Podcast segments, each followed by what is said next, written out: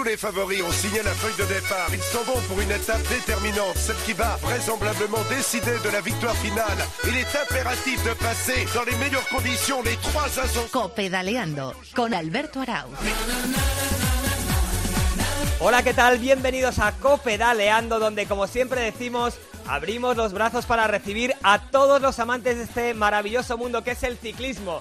Ya está aquí la madre de todas las carreras, ya está aquí el Tour de Francia que va a arrancar mañana en Copenhague con una contrarreloj de 13 kilómetros y una carrera en la que todo el mundo da como favorito a Tadej Pogachar que busca el hat-trick, busca su tercer Tour de Francia consecutivo y con solo 23 añitos situarse en la cima del ciclismo. En cuanto a los españoles, pues tenemos menos que casi nunca, solo nueve ciclistas de los nuestros van a estar mañana en la salida en Copenhague y con Enric Mas optando, dice él que al podio vamos a ver si puede estar al menos entre los mejores y sobre todo vamos a ver si nos llevamos una etapita, ¿eh? que desde 2018, desde que ganó Omar Fraile, no sabemos lo que es levantar los brazos en el Tour de Francia. Tengo a mi lado, como siempre, al gran Javi Pascual. Hola Pascu, muy buenas. Hola Albert, ¿qué tal? Muy buenas. Pues si te conozco un poquito, creo que mañana echas a un ciclista de menos en la salida de, de Copenhague. ¿Estoy en lo cierto? ¿De quién hablas? ¿De tu tocayo? Bueno, tu tocayo no, Alejandro Valverde, mejor dicho. De Alejandro Valverde, sí, ¿a qué le echas de menos? Pues aún un poquillo, yo creo que yo y yo creo que muchísimos amantes de ciclismo le echamos de menos, pero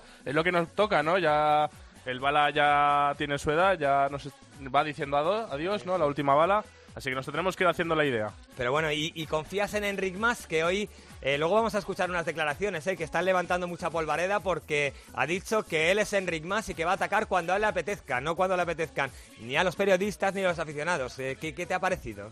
Bueno, pues parece un poco sensato lo que dice, puede a lo mejor sentar mal al aficionado, pero en realidad si él tiene fuerza, pues atacará, si no, no. Que le podamos criticar, vale, pero yo creo que lo dice de una forma sensata, ¿no? Y además yo creo que además el Movistar le necesita porque esos puntos sucios yo creo que los necesita un poquito el Movistar, la verdad. Pues sin perder un momento nos vamos a ir rápidamente hasta Copenhague, donde creo que aterrizó hace bien poco nuestro enviado especial Kike Iglesias.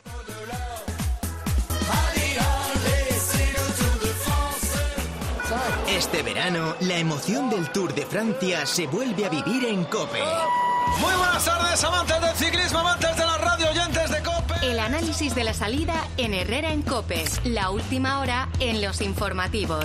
Toda la etapa desde las 4 de la tarde en COPE más, cope.es y en tu móvil. Sabemos que hay corredores muy buenos adelante y atrás, pero bueno. Y el mejor análisis y los protagonistas en la linterna y en el partidazo de COPE. Del 1 al 24 de julio, un año más, la emoción del Tour de Francia se vive en COPE. Pero esto es ciclismo, cualquier cosa puede pasar. Con Eri Frade. Repitan conmigo. Copedaleando, copedaleando. Las bicis en la cadena Cope, copedaleando. Mañana a estas horas ya se habrá puesto en marcha el Tour de Francia, ya habrá salido el primer ciclista y nos lo va a contar desde allí, como siempre, el gran Quique Iglesias que ha llegado esta mañana a la capital de Dinamarca. Hola Quique, muy buenas. Grandes vosotros, ¿qué tal? Buenas tardes. Bueno, ¿cómo, ¿cómo te has encontrado el país? Creo que con una afición tremenda, lo vimos ayer en la presentación, y con muchas bicicletas. Muchas bicicletas, la gente va en bicicleta al trabajo, va a casa, vuelve, eh, va a tomar algo con los amigos o amigas en bicicleta, sin candado, mm, circulando con, con, una rapidez y una velocidad y un silencio y una paz extraordinario. Es una, es una ciudad maravillosa y que luce hoy un sol. Yo mañana no sé si va, si va a llover o no, eso parece, por teniendo en cuenta la lista de, de, salida de mañana que luego comentamos, pero vamos, esto respira ciclismo por los poros.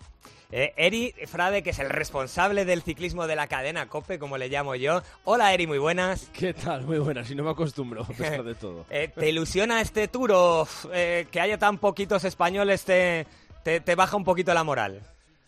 A mí me ilusiona empezar un tour porque igual que hay gente que empieza su año vital por la Nochevieja, creo que me pasa a mí, que le pasa a Quique, y casi seguro que lo mismo al capitán Galañá. Nuestro año empieza mañana. Es eh, nuestro momento. Es eh, la parte del año en la que más disfrutamos de la radio, con esta gran excusa que siempre digo yo que es el ciclismo, cuando nos juntamos eh, la familia con Pereiro, con Pasamontes, el propio Capi, contigo y no sé, es un momento muy especial y, y, por eso sí que sí que me apetece mucho. El otro ya iremos viendo porque Eh, a- hacer a priori en el deporte de alto nivel en los tiempos que corren, con el COVID por ahí pululando, con la etapa 5 que tenemos con el pavé, con el puente este que sopla el viento derecha e izquierda de no sé cuántos kilómetros. Me parece que, que es hacer mucho ciclismo ficción, las piezas están sobre la mesa, es evidente que alguno tiene mejor tablero y mejores fichas que otros, pero a partir de ahí, eh, viendo las diferencias exiguas que se están manejando últimamente para repartir los cajones en las grandes, creo que todo puede pasar, que Enric Mas no es favorito para ganar, ni siquiera para muchos es favorito para el podium, pero creo que a ninguno de los presentes nos parecería algo fuera de toda lógica que Enric Mas consiguiera subirse al podium de París. Con lo cual, vamos a ver qué tal sale, a ver qué tal los españoles. Igual este año que vamos tan pocos es el año y yo creo que estamos en, en este tiempo de barbecho de entreguerras entre lo que yo llamo los hijos de contador y los hijos de Indurain. Los hijos de Indurain ya se terminan de retirar con Valverde y ahora pues tendremos que empezar a... Me gusta, me gusta esta definición. No te Sí, la había tenemos que empezar a Eric. de, las ilusiones de, de los hijos de contador, que son los García Pierna, Carlos Rodríguez, Ayuso y compañía. Sí, señor. Eh, Puedo saludar también al gran capitán Alañá, que, que nos va a desgranar dentro de un ratito, como, eh, como siempre, el recorrido de este Tour de Francia al milímetro. Pero, hola, capitán, muy buenas. Hola, muy buenas tardes. ¿Qué tal estáis todas y todos? Muy bien, eh, quiero que me digas nada. En una línea, ¿qué te parece el recorrido de este Tour? ¿Te gusta más que, por ejemplo, el del año pasado? ¿Te gusta menos? ¿Qué, qué te dice este, este trazado? Aunque tiene menos dureza que el año pasado, aunque tiene menos desnivel que el año pasado, creo yo que tiene alguna trampa más que otra que el año pasado y que se puede hacer más duro que el año pasado. Me gusta. En lo que estamos todos de acuerdo, yo creo que es en que el grandísimo favorito a ganar el Tour de Francia es Tadej Pogacar, que viene de ganar los dos últimos, que prácticamente gana todo lo que corre y que cuenta con un director español, además amigo de la casa y al que podemos saludar ya. José Fernández Machín, ¿qué tal? Muy buenas. Hola, buenas tardes, ¿qué tal estáis todos? Pues muy bien, muy bien. Eh, esperando que empiece que esto arranque mañana. Y, y lo primero y lo más importante, ¿cómo está Tadej a 24 horas de que empiece la carrera? ¿Cómo, cómo, cómo se encuentra el bicho? Igual que cuando quedaban 72 y cuando quedaban más bien, con ganas, motivado, eh, aquí en Dinamarca, con un equipo sólido, con, con una estructura sólida y con las cosas muy claras. Ya lo hicisteis el año pasado, que fue eh, correr únicamente el Tour de Eslovenia antes del Tour de Francia, y es verdad que le vimos muy bien. No había rivales de gran entidad, pero fue un buen test el, Tour de Eslovenia para, para Tadej. Bueno, pues eh, a ver, sobre el papel regalarle dos etapas a un compañero, ganar dos y la general es un botín para, para ser optimistas, pero como bien has dicho, no estaban los grandes rivales, pero el nivel sí es bueno y los números son buenos y la condición es buena y la preparación es idónea.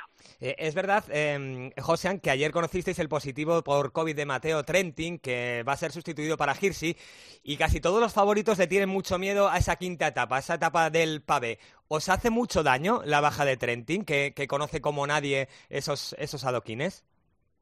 Cuando se abre una puerta, se tiene que, cuando se cierra una, se tiene que abrir otra. Entonces, no voy a pensar en Trentin, sino estoy pensando en Mark Hirschi, que es un corredor de los mejores del mundo que posiblemente eh, la primera semana nos hubiese venido mejor seguramente Trentin, pero las últimas dos nos va a venir mejor Hirschi, con lo cual en estos casos hay que ser siempre optimista y ver las cosas eh, medio llenas. Eh, casi todo el mundo sitúa este Tour de Francia como un duelo entre eslovenos, entre Pogachar y Roglic. Pero yo tengo en el recuerdo el Tour que hizo Vingegaard el año pasado. Me ha gustado mucho cómo, cómo estuvo en Dauphiné. Eh, ¿Tú, sinceramente, temes a uno por encima del otro o, crees como, como tanta y tanta gente que, que esto es un Roglic-Pogachar? Temo a Roglic, temo a Vingegaard, a Daniel Martínez, a Adam Yates, a Blasov, a Mas, a O'Connor, a Thomas, etcétera, etcétera, etcétera. No podemos menospreciar a ningún rival, no podemos dar por hecho que, que Tadej tiene que ganar eh, por norma, tenemos que sudar mucho, tenemos que sacrificarnos mucho y tenemos que tener mucho respeto a todos ellos y al resto. Y cuando te digo el resto, te puedo seguir diciendo Fulsan, Guillaume Martin, Pinot, Godur, etcétera, etcétera, etcétera. Yo creo que que el respeto hacia los rivales es el mismo que merecemos nosotros hacia ellos. Eh, te voy a preguntar por el nuestro, por, por Marc Soler, que a mí me gustó muchísimo a principio de temporada, recuerdo la gran Tirreno Adriático que hizo, recuerdo que se entendía las mil maravillas, una sintonía tremenda con, con Tadej Pogachar. ¿Qué tal llega? Porque en Suiza no le vi tan bien. ¿Vamos a ver una buena versión de Marc Soler en este Tour de Francia? Seguro, 100%. ¿Sí? Sí, sí. Y, evidentemente no va a tener mucha libertad, ¿verdad? Eh, Marc Soler va a este Tour de Francia a, estar al lado de Tadej. A ver, yo creo que las cosas tienen que ser muy claras desde el principio. Eh, Marc Soler es un corredor de los mejores del mundo, pero estamos hablando que en estos momentos tenemos a Tadej que es el mejor del mundo. Yo creo que no tenemos que cambiar la línea ni, ni lo que queremos ni, ni cómo lo queremos.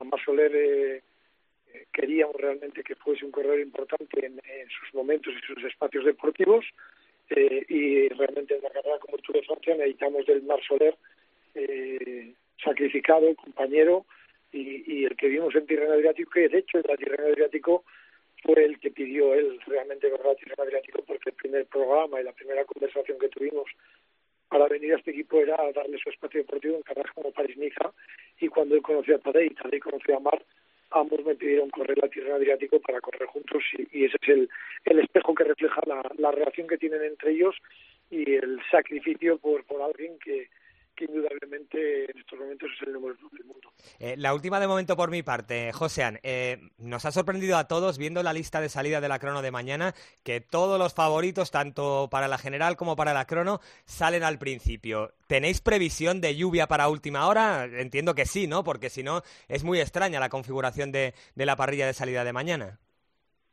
Sí, entendemos y hemos analizado eh, que hoy en día hay formas de analizar que la mejor hora, por lo menos es lo que nosotros entendemos, es que a partir de las 4 de la tarde pues haya una dirección de viento y una velocidad del viento importante, eh, que a partir de las, eh, digamos, que con nosotros hemos estipulado que pueda ser aproximadamente 16 kilómetros por hora, a partir de las 5, que es cuando sale ahí de 5 a 5 y media, que es el mejor horario, hay un kilómetro, un kilómetro y medio menos, y que a partir de las 6 empieza a crecer a 15, incluso a 19, 20 por hora, incluso con, con agua a partir de las de las 6.45, 7 de la tarde. Uh eh, Quique, Eric, capitán, todo vuestro. Un saludo desde Copenhague. Que, Josean, muy buenas tardes. Eh, eh, hace un par de días estuve en, en Manresa, en, en, la, en la fábrica de DMT, la distribuidora de DMT en, en España, que es las zapatillas que, que utiliza eh, Tadei y que también utiliza Alberto Contador. Y Contador solo habla de Tadei y solo habla de Tadei y de su duelo con, con Roglic y Vingegaard. Eh, él, él siente también el peso ese de, la responsabilidad, de la historia, de que está cerca de, de dar un paso muy importante en la historia del ciclismo. No, para nada, ni, ni para el grande ni para el peso, o sea, ni para ponerse a la par de nadie, ni para ni para... Es que no veo esa presión, ni él tampoco la ve. Yo veo simplemente confianza. Es un ganador de los últimos años y está claro que, eh, que se ha merecido el respeto, se ha adquirido el respeto por méritos propios. Entonces, es una cuestión de confianza. Eh, ni cuando ganó Egan Bernal tenía que seguir ganando los cinco seguidos, ni que haya ganado dos eh, significa que matemáticamente tenga que seguir ganando. Es una cuestión de confianza y la carretera pone cada en su sitio lo que tenemos que hacer es intentar evitar caídas, intentar evitar problemas mayores que, deportivamente no podamos controlar. A partir de ahí tenemos que controlar y tenemos que, defenderle y, saber claro que tenemos un, líder muy, muy definido. A ver si con lo que te gusta el ciclismo espectáculo, Machín, el niño, el primer día que se ponga la carretera para arriba, va a pegar una leche y va a vivir de ella durante todo el Tour de Francia. Que haya emoción. A ver, los que habéis visto y conocéis a Tadei, los que conocéis un poco a mí, sabéis perfectamente que a la defensiva no es la forma de correr. Mm, hemos intentado siempre correr ataque y sobre todo porque hay un motivo también eh, claro, ¿no? Porque es el ADN también de Tadei y yo creo que también incluso del propio equipo.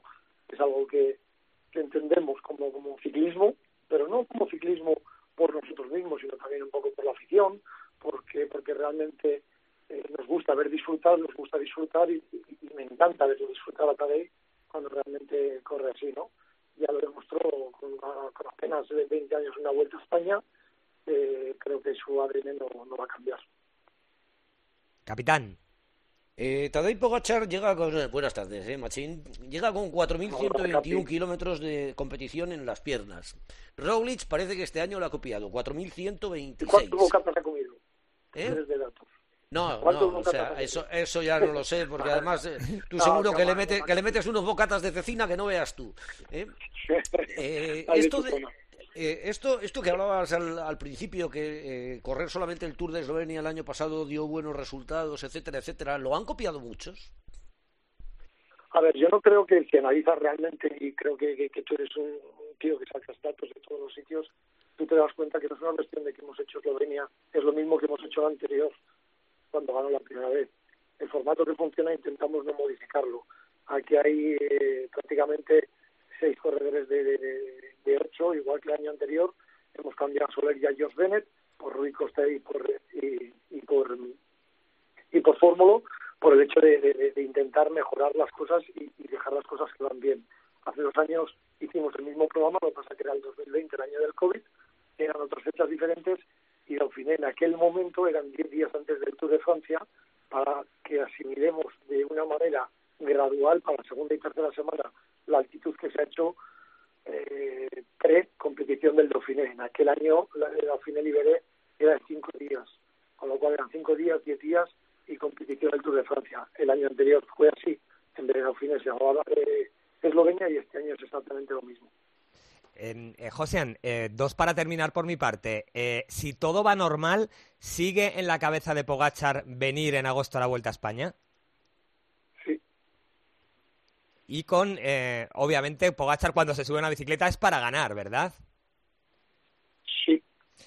Y la última, quiero preguntarte por Juan Ayuso, que ha tenido un principio de temporada mm, complicado. A mí me ha, me ha, gustado mucho, ha mostrado el nivelazo que tiene para tener solo 19 añitos, pero es verdad que, el pobre eh, se ha topado con, con eh, catarros, COVID, enfermedades que no le han permitido rendir. ¿Qué, ¿Qué te ha parecido este inicio de temporada de Ayuso? ¿Cómo lo valoras? a ver un corredor que con 19 años corre dos carreras World Tour, una hace quinto, incluso eh, con su compañero luchando por ganar, que hace tercero, la segunda hace cuarto, eh, saliendo de un COVID apenas, eh, la tercera va octavo en la general y se tiene que retirar por, por tener fiebre alta y no sabíamos si era COVID o no, al final se demostró que no lo era. con 19 años mm, realmente es para ser optimistas pero también para ser prudentes y no eh, vender la piel del oso antes de, cazarla. Creo que, que tenemos que ser muy optimistas, como siempre lo soy, pero también tenemos que, como te he dicho, respetar a los rivales y para y para ser un campeón tienes que ganar y, ese es el proceso en el que está ahora mismo Juan Ayuso. Hay que ganar, hay que intentar eh, conseguir eh, resultados y hay que conseguirlos con trabajo, con sacrificio y sobre todo con prudencia y con honestidad y con y con, bueno, pues con esa mentalidad que él tiene, que la tiene muy clara y la confianza que yo tengo en él y el equipo tiene en él. Y no hay ninguna opción de que le veamos en la Vuelta a España, ¿verdad? Ver, el programa, eh, normalmente se hace un programa de octubre a en el, equipo. Se intenta no modificar absolutamente nada, pero siempre hay momentos en los cuales, pues, bueno, pues un COVID, un problema, hemos tenido que modificar. Él tiene un programa eh, estipulado y hecho donde sus entrenamientos van en base a esa programación. Si vemos, como pasó el año, incluso el ejemplo puede ser Tadei, no quiero hacer ni, ni, comparaciones ni nada, porque soy alguien que odia las comparaciones y sobre todo por defender a los ciclistas. Pero Tadei el primer año no tenía previsto hacer la Vuelta a España, lo hizo porque realmente dio saltos significativos en su demostración deportiva, ¿no? Y si Juan está en esa dinámica, podemos plantearlo, pero tenemos que recordar que tiene 19 años y que sobre el papel hemos decidido que no lo haga, pero todo, todo tenemos que analizarlo y verlo si es beneficioso, no para este año, si es beneficioso para su trayectoria deportiva a largo y a medio plazo. Pero en estos momentos no tiene estipulado hacer la Vuelta a España. Muy bien, Josean, pues nada, te agradecemos un montón que hayas estado con nosotros en Copedaleando a, a nada, a menos de 24 horas que, de que arranque el Tour de Francia y te deseamos toda la suerte del mundo. Muchísimas gracias. Un abrazo a toda la COPE, como siempre. Un abrazo, José Bueno, pues eh, oye, he abierto la puerta que esté Ayuso en, la vuelta. ¿eh? Yo pensaba que iba a ser más tajante en la respuesta, eh, Eri, pero mira, ha dicho que ya se verá, que, que, ya lo hizo con Pogachar y por qué no con, con Ayuso. Hay que ir viendo cómo se termina de configurar el, el, cuadro de la Vuelta a España y a mí me parece que si tiene que debutar algún día en una grande, este año o el que sea, la Vuelta es el sitio. Sí. Eh, porque estás en casa, porque vas a tener el apoyo del público. Eh, Carlos Rodríguez, por ejemplo, que no es que sea un rival, pero es un casi coetáneo con el que te tienes que medir, va a estar. Sí. Eh, yo creo que serán muchos elementos como para que como para que pueda ser un buen momento para él esta vuelta a España, pero vamos, si yo no tengo dudas ni de Machín, ni del chico, ni de la cabeza del chico, ni de su entorno a la hora de, de asumir cualquier cosa que le pueda suceder. Eh, aquí la historia es protegerle del, medio exterior, ¿no? del exceso de, presión o de expectativas que se puedan generar a su alrededor, porque en el transcurso de lo que yo decía antes entre Indurain y Contador nos hemos cargado unos cuantos, ¿eh? por exigirles cosas que seguramente no tenían.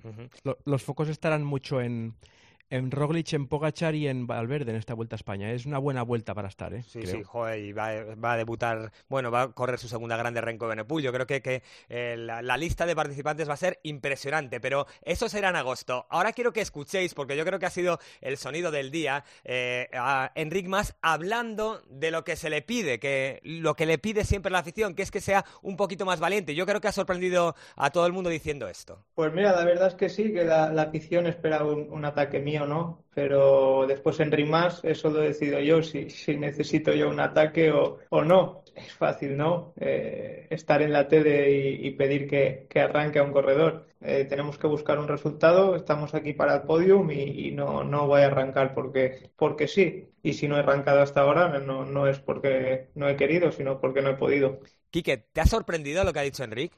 No, porque le conozco porque es eh, serio, es seco, es tajante em, y no se las calla. Y el periodista Sergio López de Gea creo que ha sido, le ha preguntado y bueno, pues yo supongo que, debe llevar tiempo escuchando porque no vive en una cueva.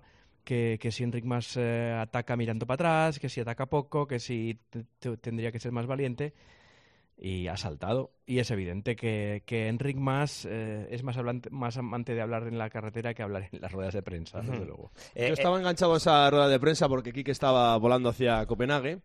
Y esta pregunta acerca del tema de los ataques de Sergi viene después de otra pregunta que habla de los puntos necesarios para el Movistar de cara a mantener la categoría que es verdad que Movistar no tiene matemáticamente asegurada la categoría, pero creo que se ha inflado un poco un globo sobre el peligro de descenso del Movistar. Pero no se puede dormir, pero tampoco está en posición de descenso, por así decirlo, de, esto de los puntos trienales y, es algo que a lo mejor está sobrepresionando demasiado mediáticamente al equipo y al entorno.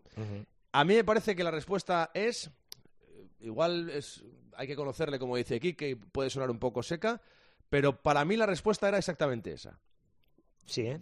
Sí, porque es que yo lo he dicho muchas veces y, y, el hombre en las presentaciones dice que, va a ofrecer, va a intentar ofrecer una versión más atacante, más valiente de sí mismo, pero es que para atacar hay que poder. Y es que si te das cuenta, ¿cuántos ciclistas en el pelotón internacional a este nivel de alineación que va a tener el Tour de Francia atacan y se van? Son muy pocos.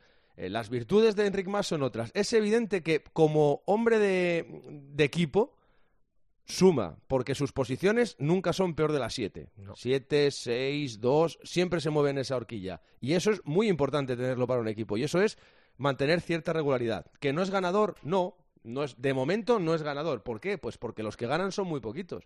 Pero eh, la cantinera yo creo que le acaba cansando y él termina la coletilla diciendo si el primero que atacaría, si se encuentra bien y puede, soy yo. Pero es que a veces las circunstancias de carreras no son esas. Y el tío se exprime tanto. Yo, a mí me parece que, que, habrá pocos ciclistas eh, españoles en los últimos años, quizá al nivel de, contador que era un loco, que, que, se expriman como este tío. ¿eh? Me consta que entrena como una auténtica bestia y que, bueno, estaba sequísimo hoy en la rueda de prensa, se le veía eh, tremendamente delgado. Entonces, claro, él pone todo de su parte, pero luego eh, la maquinita que llevan, las pulsaciones, las sensaciones son otras y los rivales son lo que son. Entonces, él hará lo que pueda, cuando pueda, y no va a hipotecar un buen puesto en la general necesitando los puntos como necesita el equipo, sin que sea una cosa perentoria, por, por, hacer tal o cual cosa o por ganar una etapa que te da menos puntos que quedar quinto en el Tour de Francia. Eh, capitán, ¿a ti te parece que, declaraciones como estas le, alejan del cariño del, aficionado? ¿Crees que, que, son contraproducentes para él o, o simplemente es sincero y se ha mostrado tal como es? Yo pienso que, como ha dicho Eri, esta es la frase que puede sonar peor, puede sonar mejor, nos puede sentar mejor, nos puede sentar peor peor. A mí particularmente ni me sienta bien ni me sienta mal. Yo creo que es lo que tendría, lo que tenía que haber dicho y lo que tenía que haber dicho posiblemente hace mucho tiempo. Ha dicho una cosa Eri antes que hay que tenerla muy en cuenta. En el camino entre los hijos de Indurain y los hijos de Contador nos hemos dejado a mucha gente por querer correr demasiado. Y eh, yo creo que no está dispuesto a ser uno de ellos. No digo que vaya a ganar una de las grandes, eso nunca se sabe, pero lo que está muy claro es que, en definitiva, quien tiene que hacer lo que tiene que hacer y donde lo tiene que hacer es él y en la carretera. Lo que a, lo que a los demás nos guste, pues oye, eh, esa es harina de otro costal. El que no le guste, que se lo tomen dos veces. Pero esto es lo que es y no hay que andar dándole vueltas. Sentados hablamos muy bien, yo el primero eh, sentado encima de una bicicleta se habla bastante peor. Ha hecho lo que tenía que hacer, ha dicho lo que tenía que decir ¿Probablemente resulte duro escucharlo? Sí, pero igual es que tenemos que acostumbrarnos a escuchar cosas duras, porque tú lo decías antes, a este Tour de Francia van solamente nueve españoles. Eh, Solo nueve españoles. Y tres colombianos. el año pasado no ganamos ninguna etapa mm. en, las tres grandes. Eh, no ganamos en el Tour de Francia desde 2018. Sí, sí, sí. Y te pones a mirar el número de victorias de este año y España lleva 14 victorias de las cuales eh, ocho son en pruebas no puntuables de un corredor de un equipo continental. Joder, madre mía. Es decir, eh, eh, esto, esto es lo que tenemos. esto es lo que tenemos. Y entonces hay que tomar conciencia de eso. Y hay que tomar conciencia de que recuperar glorias pasadas nos va a costar un triunfo y la mitad del otro me estoy deprimiendo escuchando al capitán ¿eh? dando sus datos. no, ya, sé que viene, Sí, sí, sí. Sé que, sé que vienen brotes verdes porque, mira, una de las victorias. Hombre, claro, Carlos Rodríguez. Claro, una de las victorias World Tour de este año la consiguió eh, Carlos Rodríguez en, País Vasco y. Se, ha, proclamado campeón de España. Juan Ayuso ha sido cuarto en el campeonato de España. Raúl García Pierna ha ganado el campeonato de España contra reloj individual. Es decir, viene gente, vienen los hijos de contador que decía Eric, que me parece una frase clavada. clavada me parece una frase ideal para definir cuál es el estado del ciclismo español ahora mismo. Vienen los hijos de contador, pero tenemos que darles tiempo a que lleguen. Coñe, que un embarazo dura nueve meses. Sí, sí, sí, es verdad. Eh, quiero preguntaros, ya se lo, se lo, he dicho a Machín, ¿vosotros veis esto, tú por ejemplo, Quique, como un eh, Roglic eh, Pogachar o metéis también a Vingegaard, a Blasov y compañía? ¿Cómo, cómo, cómo ves tú la carrera, Quique? Pogachar por encima del resto y por debajo Roglic un paso por delante de los Vingegaard, Blasov y compañía. Y esto es lo que se hablaba esta mañana cuando he ido a acreditarme a la sala de prensa. Eh, me, encontraba con un compañero del equipo que me decía, hombre, tú por aquí, ¿qué haces por aquí? Si no hay españoles, me dice. Y es que Enric Mas, por ejemplo, no está en ninguna quiniela, ¿eh? de ninguna quiniela de, nada ni para el aspirante al podio. Así que eh, ojalá se equivoquen y, estemos luchando hasta París por, por, por Enric Mas, ¿no? Pero bueno, yo pienso que este año puede haber más cercanía entre Roglic y Pogachar, teniendo en cuenta que la última crono son 40 kilómetros, 40 kilómetros entre viñedos en Rocamadur, que lo que suman 54 kilómetros de, de, crono individual, que es muchísimo, como para poder soñar con que Bardet da la campanada, con que más de la campanada, con que Quintana de la campanada, con que Daniel Felipe Martínez de la campanada. ¿no? Eh, Eri, ¿tú cómo lo ves? Sí, es que es un poco así. Es que los demás, contrarrelojeando como contrarrelojean, es que es muy difícil. Es que eh, eh, ese fue la gran remora de Mikel Landa siempre en su carrera deportiva.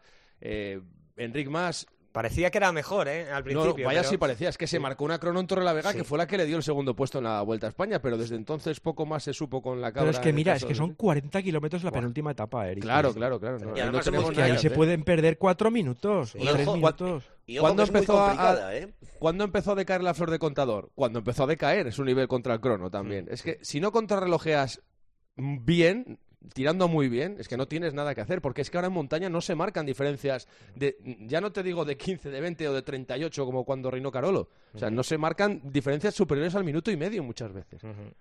Entonces es muy complicado. Y las bonificaciones, Las bonificaciones dicen mucho y Pogachar y Roglic tienen una punta de velocidad para, para las llegadas, sean como sean en el escenario que sean, pero que sean apretadas que los demás no tienen. Eh, capitán, ¿tú, ¿tú cómo lo ves? ¿Crees que, que alguien le va a poder eh, hacer cosquillas a Pogachar o ves a, al esloveno si no le pasa nada muy superior al resto?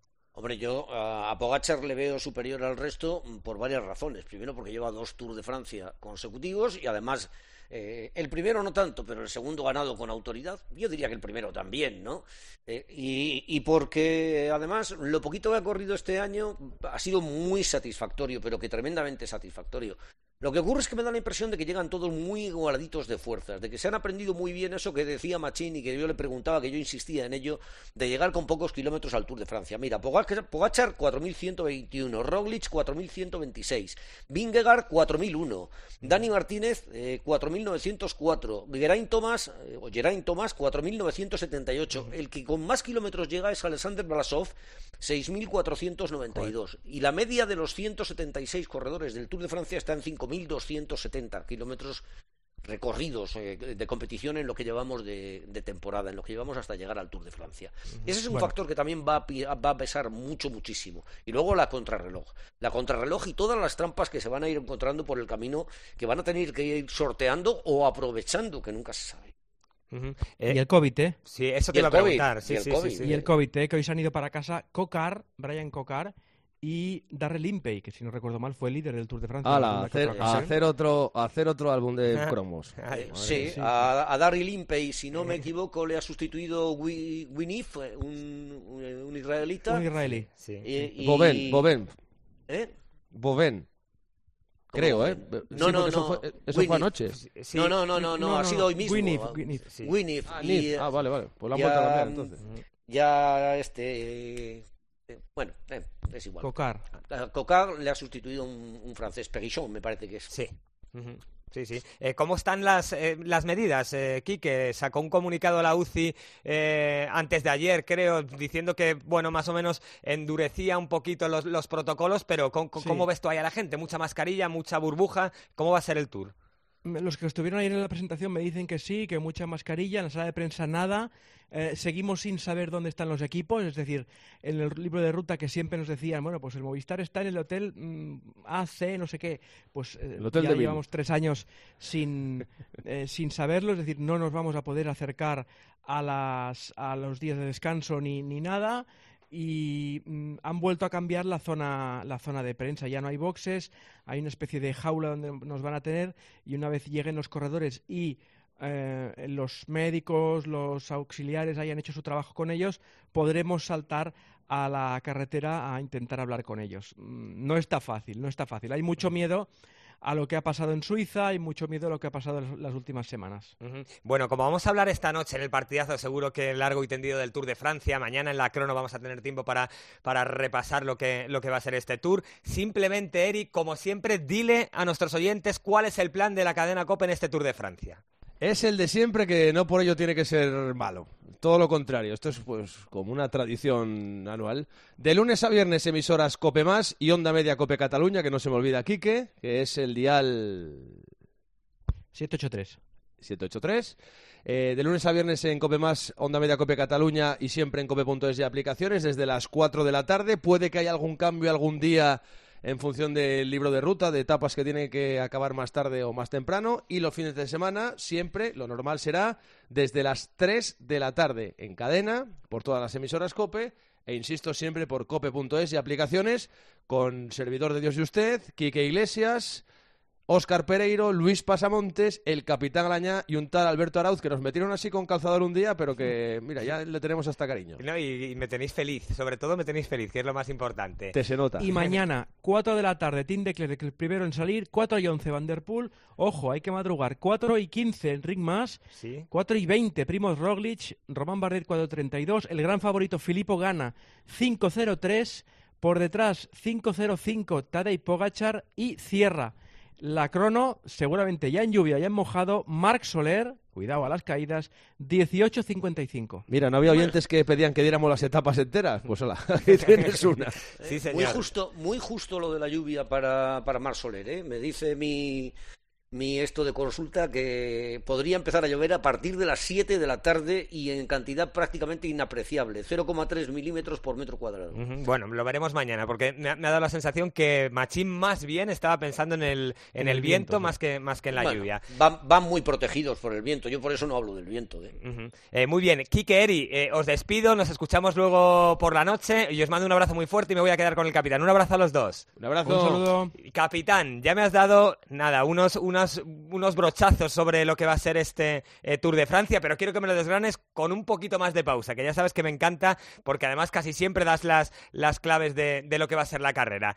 Primero te quiero preguntar por, bueno, la crono ya, ya hemos hablado bastante de ella, pero el primer día, mañana, o sea, el sábado, eh, creo que hay mucha gente que tiene miedo a un puente que hay en la parte final de, la carrera. ¿Lo tienes controlado? El puentecito. Uh, el ¿eh? puentecito. No, es que les va a dar el viento por todas partes. O sea, ahí no me pidas que te diga de dónde les va a dar el viento porque...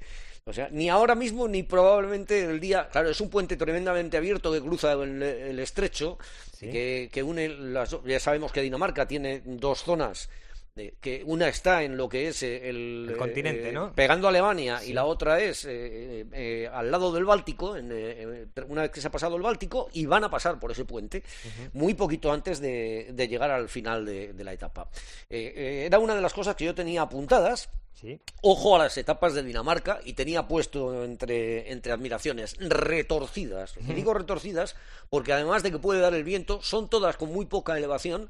Además de que puede dar el viento, los poquitos puertos que hay son de estos que sí, son de cuarta categoría, pero son una brutalidad, con porcentajes del 12, del 10, del 9% en 900 metros, en, un kilómetro, etcétera, etcétera. ¿no? Y sí que es cierto que están lejos de, de la línea de meta. Posiblemente de esas etapas lo más destacable sea lo del famoso puentecito. Eh, luego me voy a ir a la etapa en la que todo el mundo tiene los focos puestos porque ya lo hemos visto en otras ediciones, aquí se puede perder el Tour de Francia perfectísimamente, que es eh, la etapa de, de Arenberg, del pavé. Eh, ¿qué, qué, pavé nos vamos a encontrar? Hay muchos kilómetros, es pavé del, del, del, malo, del, difícil de, rodar sobre él. ¿Cómo ves esta etapa, capitán? Vamos a ver, pavé hay de, eh, de, todos los tipos, porque son 11 tramos con 19 eh, kilómetros y medio eh, en total. Alguien dirá, vamos, son pocos, pero 19 kilómetros y medio de pavé en 154 kilómetros de etapa es más de un 10% de la etapa circulando encima de pavé eh, con, las dificultades que eso entraña y con los peligros que eso entraña. Eh, de todos modos, yo antes de fijarme en esa etapa me fijaría en la del día de antes. Sí, ¿eh? ahí, hay, ahí hay montaña, hay media montaña de la buena. Entre, entre, Dunkerque y Calais, 171 kilómetros y medio, con seis puertos. El último, la Côte de Cap Ness, de la, del Cabo de la Nariz Blanca, a 11 kilómetros de meta, con 900 metros de ascensión al 7,5%. O sea que cuidadito, cuidadito, cuidadito. el pavé todos sabemos lo que hay, va a haber muchísimas precauciones, mm, etcétera, etcétera, pero bueno, no se descarta nunca una sorpresa. Las etapas del pavé tradicionalmente no nos han dicho quién ganaba el Tour de Francia, salvo creo recordar que el año que lo ganó Nibali, que le dejó muy bien situado ya, ¿eh? pero sí que nos han dicho quiénes lo perdían, y eso es lo que, lo que va a ocurrir eh, esa jornada, la quinta, eh, con 154 kilómetros entre Lille y Arenberg.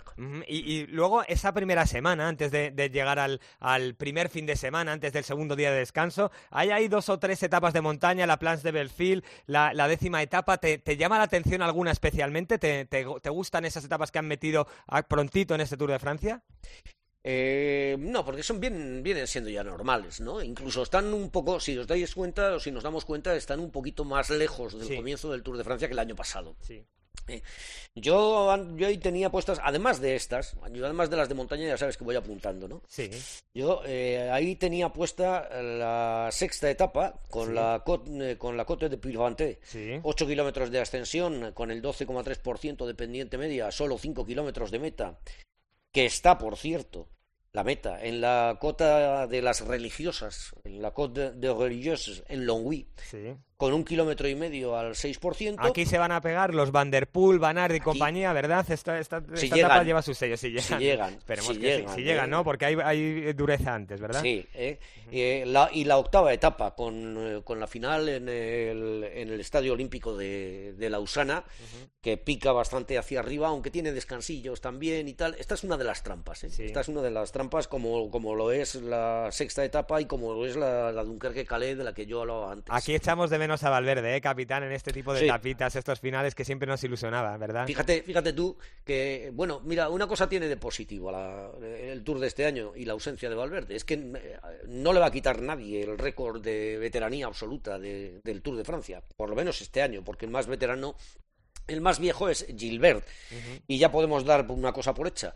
No va a haber ningún español que gane el maillot de joven de, del Tour de Francia. Porque este no hay ninguno, ¿no? Porque no hay, ninguno que sea nacido eh, posteriormente al 1 de enero de 1997. Claro, y teniendo además en cuenta, tú me hablas de posibilidades reales, pero teniendo en cuenta que están Pogachar, Vingegaard y compañía, eh, que, son jovencísimos, pues seguramente, aunque lo hubiera, que Enric Mas será el primer año que no puede luchar por él, eh, pues lo tendríamos muy complicado, muy complicado. Pero estas son las cosas. Sí, bueno, ¿qué vamos a hacer? ¿qué, más me quieres destacar del recorrido? Bueno, el resto de la montaña pues viene siendo más o menos lo lo, habitual, no hay grandes cambios, no hay grandes mm, sorpresas, eh, diría yo, porque lo que se ha introducido nuevo, pues tampoco creo que vaya a aportar gran cosa o gran dureza más allá de lo que, de lo que ya conocemos.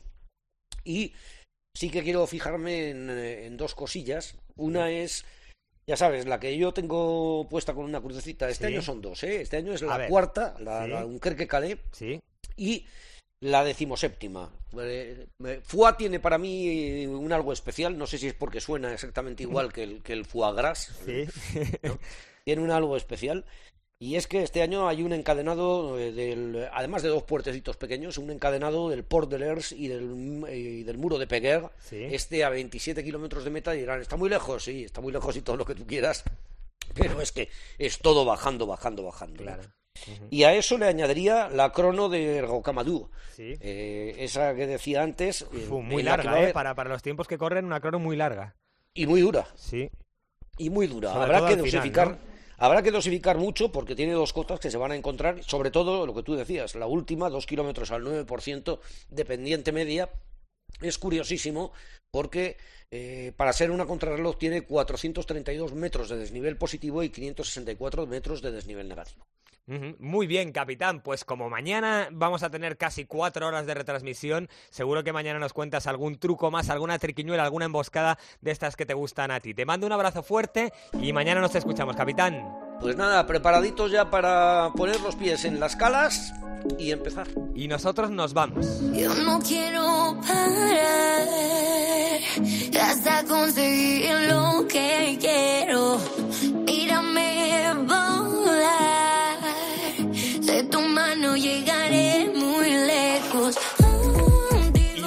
Escuchando la sintonía oficial de la Vuelta a España del año 2022. Estuvo Eri antes de ayer en el acto de presentación de esta sintonía y vino emocionado. ¿eh?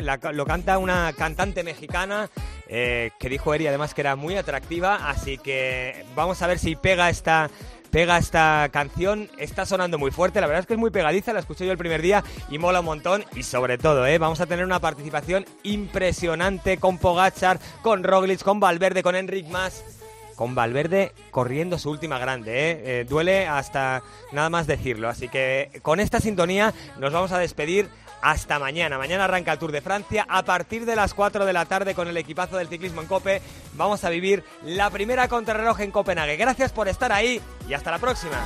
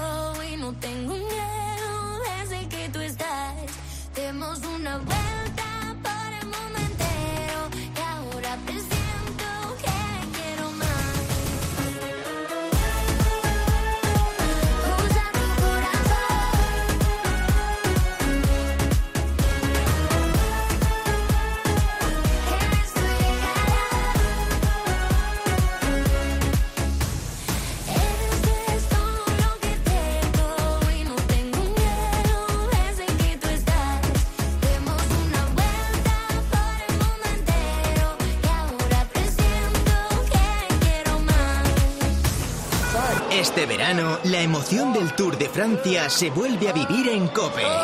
Muy buenas tardes, amantes del ciclismo, amantes de la radio, oyentes de Cope. El análisis de la salida en Herrera en Cope. La última hora en los informativos. Toda la etapa desde las 4 de la tarde en Cope Más, cope.es y en tu móvil. Sabemos que hay corredores muy buenos adelante y atrás, pero bueno. Y el mejor análisis y los protagonistas en la linterna y en el partidazo de Cope. Del 1 al 24 de julio, un año más, la emoción del Tour de Francia se vive en Cope. Pero esto es ciclismo, cualquier cosa puede pasar. Con Eri Frade.